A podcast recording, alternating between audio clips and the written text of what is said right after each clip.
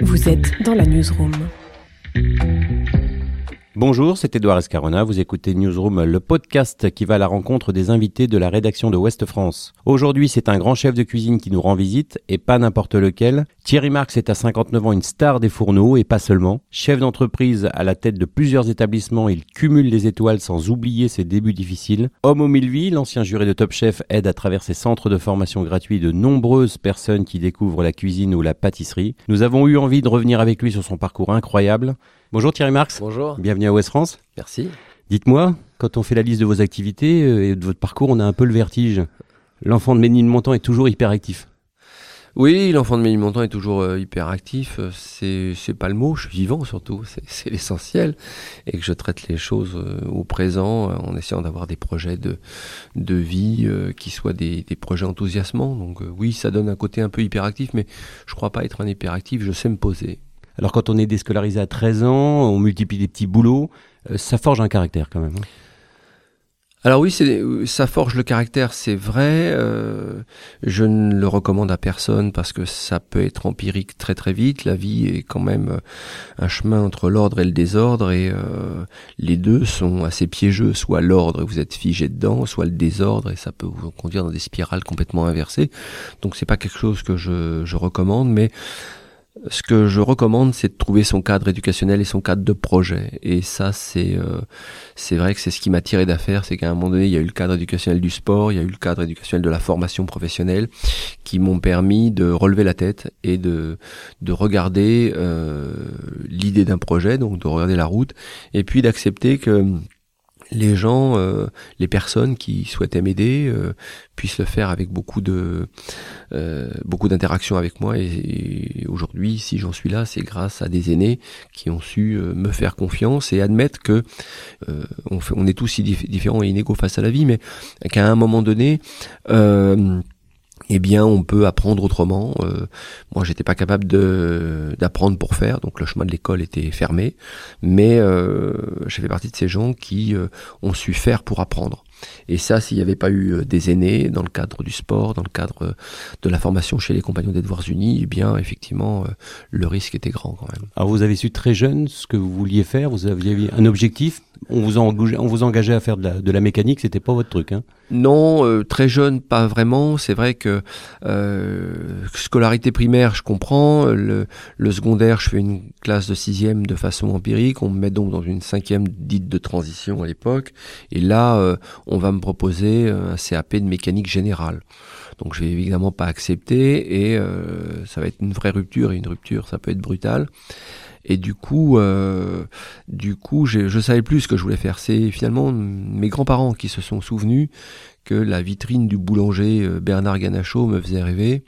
Et donc, il a été assez facile d'aller frapper à la porte de ce monsieur, de demander des conseils. Et il m'a conseillé effectivement une formation en pâtisserie. Et puis, euh, grande chance de rentrer chez les compagnons euh, des Devoirs Unis, c'était de dire formation à Paris, mais euh, tu vas découvrir la France. Et j'ai appris euh, à découvrir ce pays, les artisans qui travaillent dans ce pays. Et ça a été un enrichissement personnel absolument euh, d'une force incroyable. Et je remercie encore les anciens et les aînés de m'avoir permis ce chemin de vie. Alors vous dites qu'il y a trois piliers importants dans votre vie, il y a le compagnonnage, vous venez d'en parler, il y a l'armée et il y a le sport.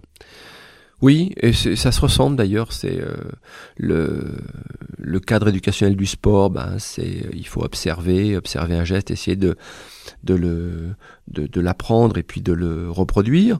Euh, c'est la même chose chez les compagnons des devoirs. Vous avez des aînés qui vous montrent euh, un geste, une posture, euh, qui vous font comprendre qui vous êtes, que vous n'êtes pas un ouvrier, vous êtes un ouvrier d'élite et vous militez pour être un ouvrier d'élite. Donc, il faut accepter euh, la critique et puis ils vont m'apprendre que moi qui venais de cité ouvrière, c'est comme ça qu'on nous appelait dans les années 70, les cités ouvrières, euh, bah, dire que quand t'es l'élite du monde ouvrier, je me souviens d'un- ancien qui m'avait dit salaire honnête ou repos, du premier naît l'harmonie, du second naît l'anarchie. Il a totalement raison et l'actualité nous le prouve.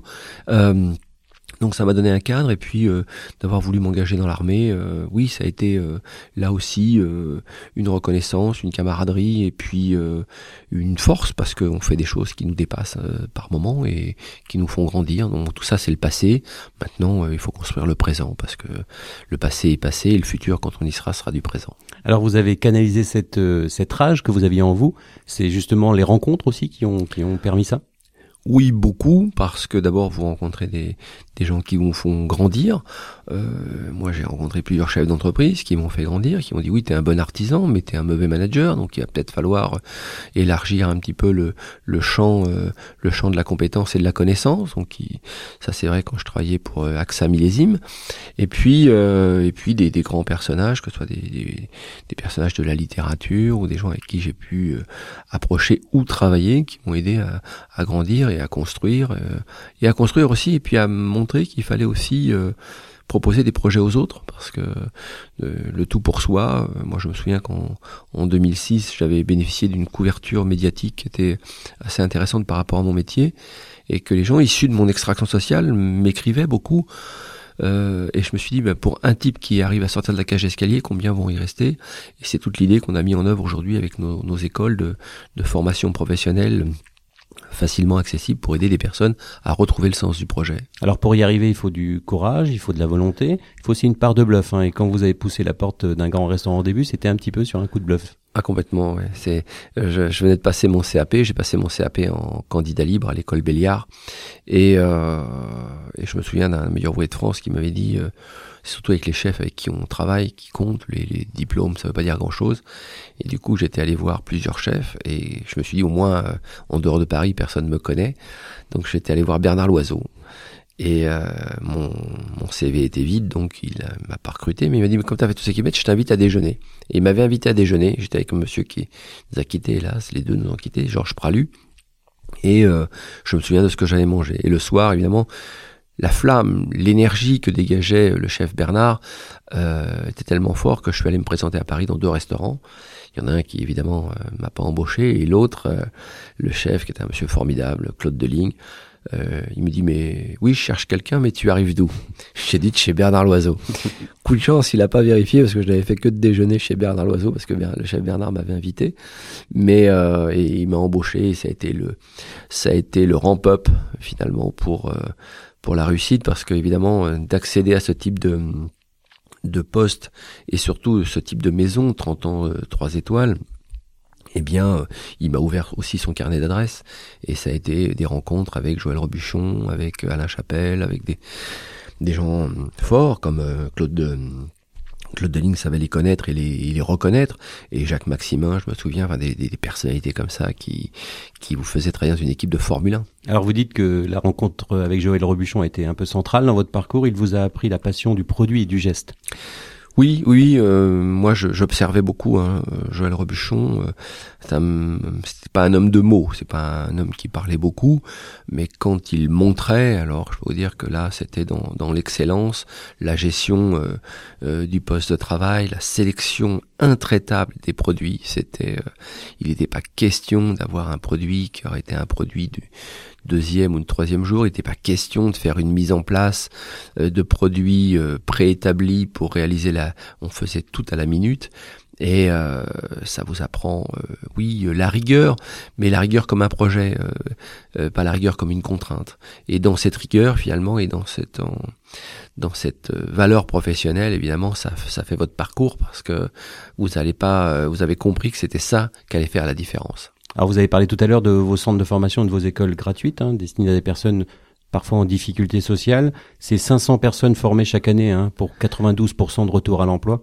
Transmettre, c'est essentiel pour vous transmettre c'est environnemental. C'est-à-dire que euh, pour des personnes qui sont des fois éloignées de l'emploi, très éloignées de l'emploi en précarité ou avec des accidents de parcours qui peuvent arriver à tout à chacun et quand la vie des fois frappe, elle frappe fort, eh bien c'est l'idée du projet qui va faire vous, vous redresser. Aujourd'hui nos écoles ne jugent pas. Euh, le passé des gens ne nous intéresse pas. Ce qu'on leur dit c'est quel est le projet cuisine, boulangerie, métier du service, métier du sport, métier des médias, parce qu'on a aussi médias social food, eh bien on peut vous accompagner. Mais la formation est gratuite, mais la monnaie d'échange, c'est pas d'absence, pas de retard. Et finalement, on a 92% de retour à l'emploi. C'est vrai.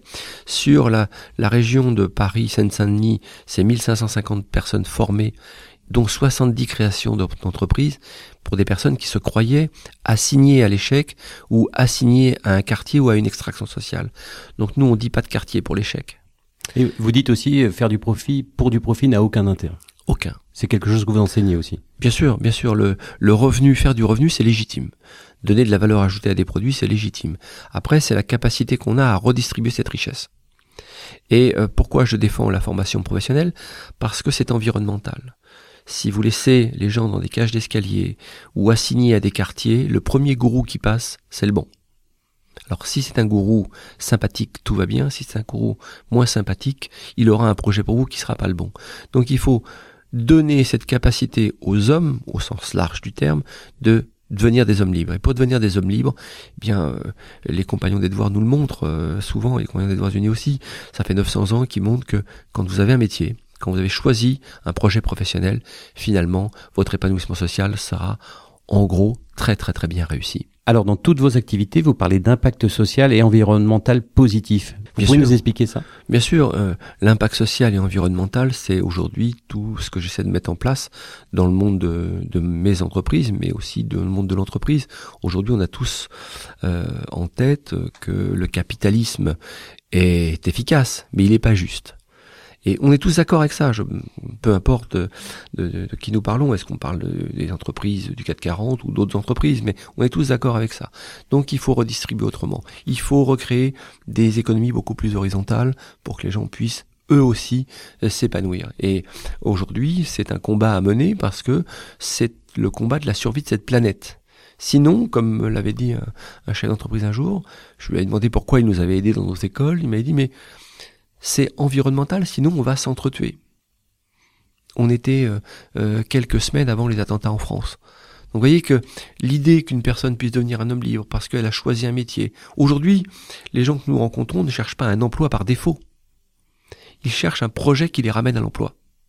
C'est toute la différence et c'est pour ça que je milite autant pour la formation professionnelle et d'accepter que dans cette société, il y a des gens qui sachent apprendre pour faire, donc l'école ne leur pose pas de problème, et puis d'autres qui ont besoin de faire pour apprendre. Et ça, c'est de mettre ces mondes en harmonie pour qu'on puisse avancer ensemble. Et c'est là que on évitera un risque environnemental qui serait fort. C'est de dire, ben c'est la stratégie du bouc émissaire. Alors c'est de la faute du riche, c'est de la faute du pauvre, c'est de la faute d'une religion, c'est de la c'est de la faute d'une extraction sociale. Non, non, il n'y a pas de stratégie du bouc émissaire. Moi, ce qui compte pour moi, c'est c'est pas de chercher des coupables, c'est de chercher des solutions. Et je crois qu'on sera plus fort en cherchant des solutions. Et pour vous, la cuisine permet justement de renforcer ce, ce lien social et d'apaiser les tensions Mais la cuisine, c'est un outil formidable parce que d'abord vous asseyez les gens à table, c'est du lien social, c'est de connaître l'autre, et c'est de mesurer euh, le lien de l'invisible, c'est le lien de la confiance. Voilà, quand vous faites passer quelqu'un à table, quand vous lui proposez quelque chose, il vous fait confiance. Et euh, quand ça débouche sur une formation professionnelle, c'est encore plus intéressant, mais c'est surtout rassembler. Et c'est vrai que s'il y a bien euh, quelque chose de fort dans, ces, dans le monde de la cuisine, ça a été toujours de rassembler les peuples. Et C'est de- pour ça aussi que vous intervenez en milieu carcéral? Oui, oui pour ça et pour autre chose, mais euh, en milieu carcéral, c'est vrai que je suis d'abord, j'ai d'abord, euh, je suis resté pour l'intervention sur la formation professionnelle en milieu de détention, mais je m'apercevais que quand le, euh, la- tension montait, finalement, de parler de cuisine, ça apaisait euh, largement. Et puis, euh, quand on parle du milieu carcéral, si on veut réussir la réinsertion des personnes qui ont été euh, privées de liberté, il n'est pas question de rejuger ce qu'ils ont fait et pourquoi ils ont été privés de liberté, c'est de dire qui les attend à la sortie. Et si c'est un projet positif qui les attend à la sortie, et plutôt bien accompagné, eh bien on a plus de chances de réussir cette réinsertion que de laisser faire le hasard.